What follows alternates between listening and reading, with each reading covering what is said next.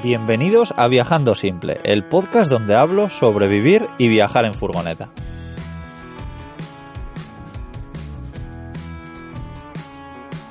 Yo soy Íñigo y grabo estos episodios mientras recorro Europa con mi casa a cuestas.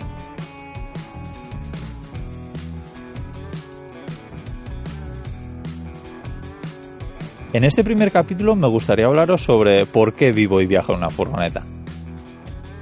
Vivía en Australia cuando por primera vez alquilamos una furgoneta.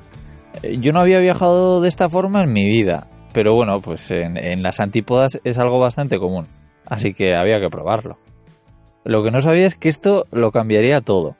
Para empezar, pues mi forma de viajar, porque descubrí que gracias a las furgonetas camper dormir prácticamente en cualquier sitio era posible.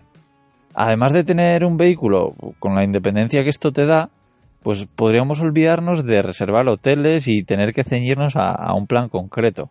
Así que en cuanto ahorré un poco de dinero, compré mi primera furgoneta. E, era una monovolumen, no tenía presupuesto para más. Pero bueno, ahora me doy cuenta de que creo que fue la mejor forma de empezar. Eh, bueno, no era demasiado cómoda. Primero porque no tenía ni mesa ni cocina. Para tener que convertirla en cama, tenía que reclinar todos los asientos, que sí, se hacía una cama enorme, pero bueno, pues, pues tampoco era especialmente cómoda. Eh, la verdad es que no me duró mucho esa furgoneta, la, la vendí para comprar la que sí, por fin fue mi primera furgoneta camper. Era una Mitsubishi Star Wagon que tenía un gran canguro y la palabra Australia escrita en el capo. Esta sí tenía espacio de almacenaje, cocina, nevera, una cama, bueno, pues cama por llamarlo de alguna forma, eh, era una madera sin colchón en la que yo lo que hacía era apilar unas cuantas mantas, así conseguía hacerla un poco más mullida. Eh, es la cama más incómoda que he dormido jamás, la verdad. Pero bueno, con esta furgoneta hice viajes impresionantes por la costa sudoeste de Australia. Y bueno, aunque ahora que lo pienso, uno de esos viajes fue donde más miedo he pasado en mi vida. Pero bueno, ya, ya os lo contaré algún día. Como seguía ganando bastante dinero en Australia y el mundo de las furgonetas me gustaba cada vez más, pues pasó algo que no olvidaré jamás. Llegó Donovan, una preciosa Ford Econovan del año 1987, que esta sí era una auténtica camper. Eh, tenía el techo elevable, lo que quería decir, pues que podíamos estar dentro sin estar de rodillas. Pero no solo eso, tenía una cocina con dos fuegos, eh, ya, ya fija, un frigorífico normal, no una nevera que tenía que enfriar a base de hielos.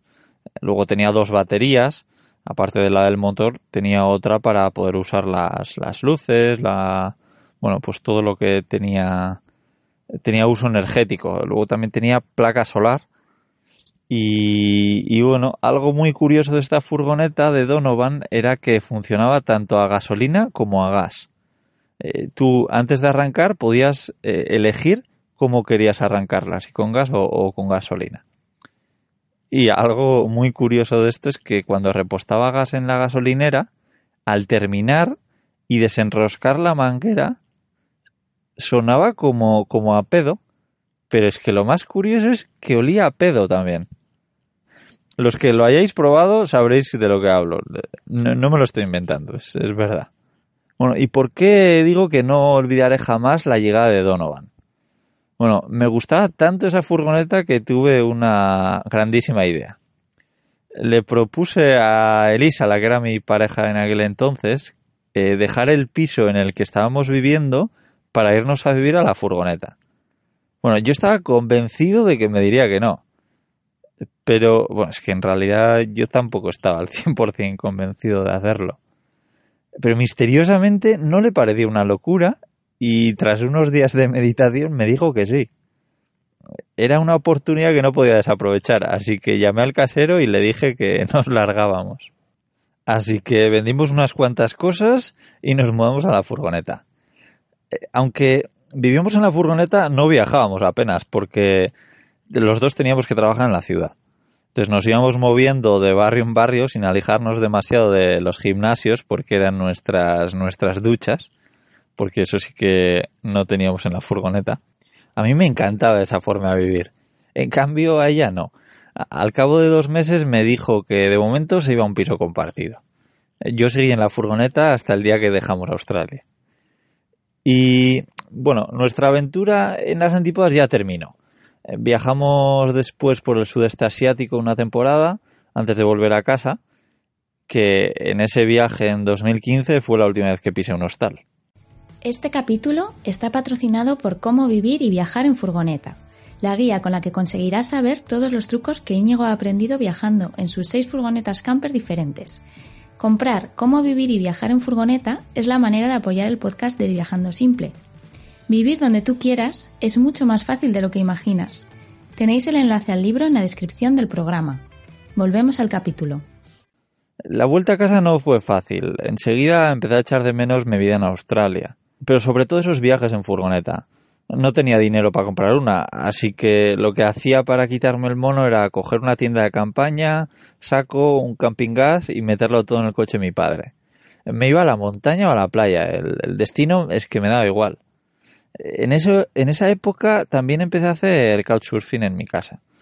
Couchsurfing es una plataforma de viajeros que no tiene ánimo de lucro, donde cualquier persona que tiene un sofá o una cama disponible la puede compartir con estos viajeros totalmente desconocidos.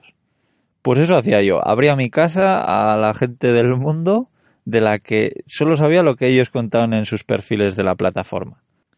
Eh, era como viajar sin viajar.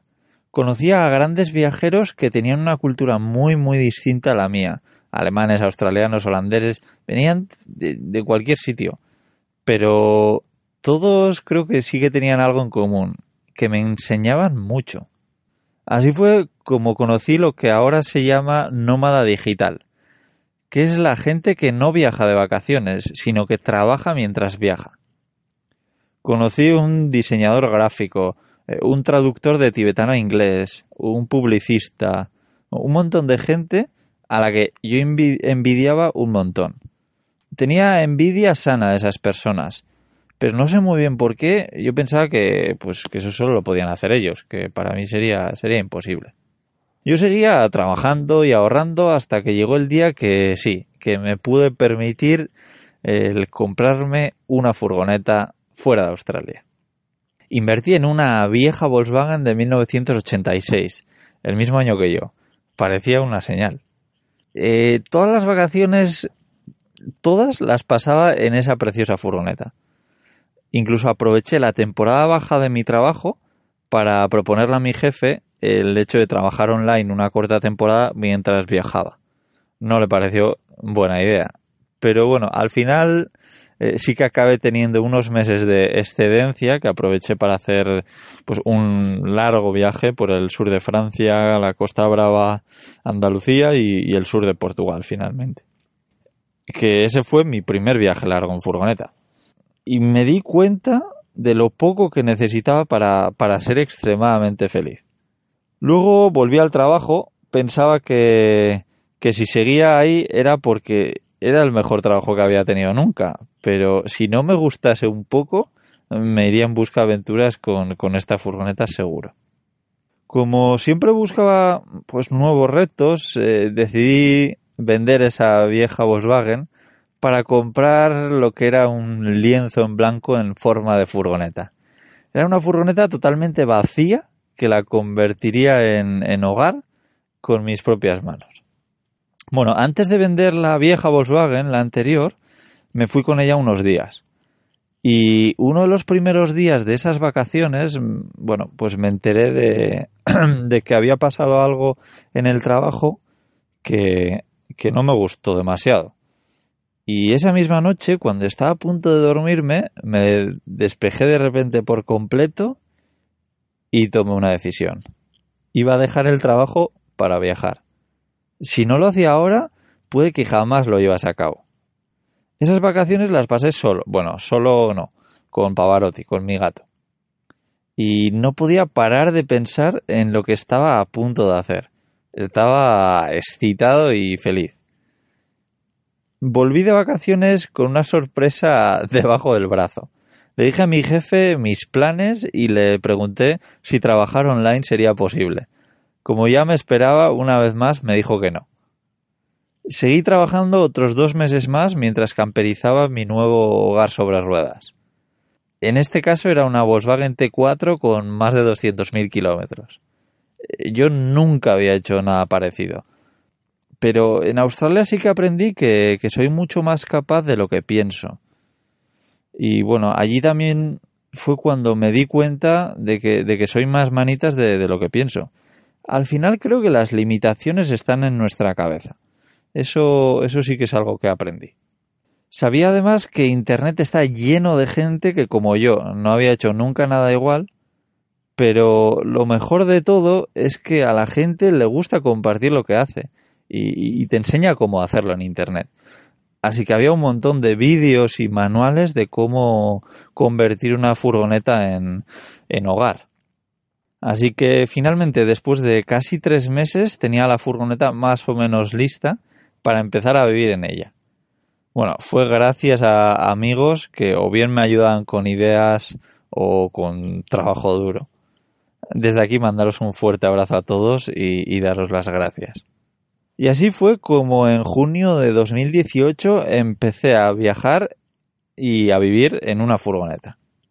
También empecé a escribir en mi blog, en viajandosimple.com, donde comparto prácticamente todo lo que se me pasa por la cabeza, cosas relacionadas con furgonetas y cosas que no tienen nada que ver con, ellas.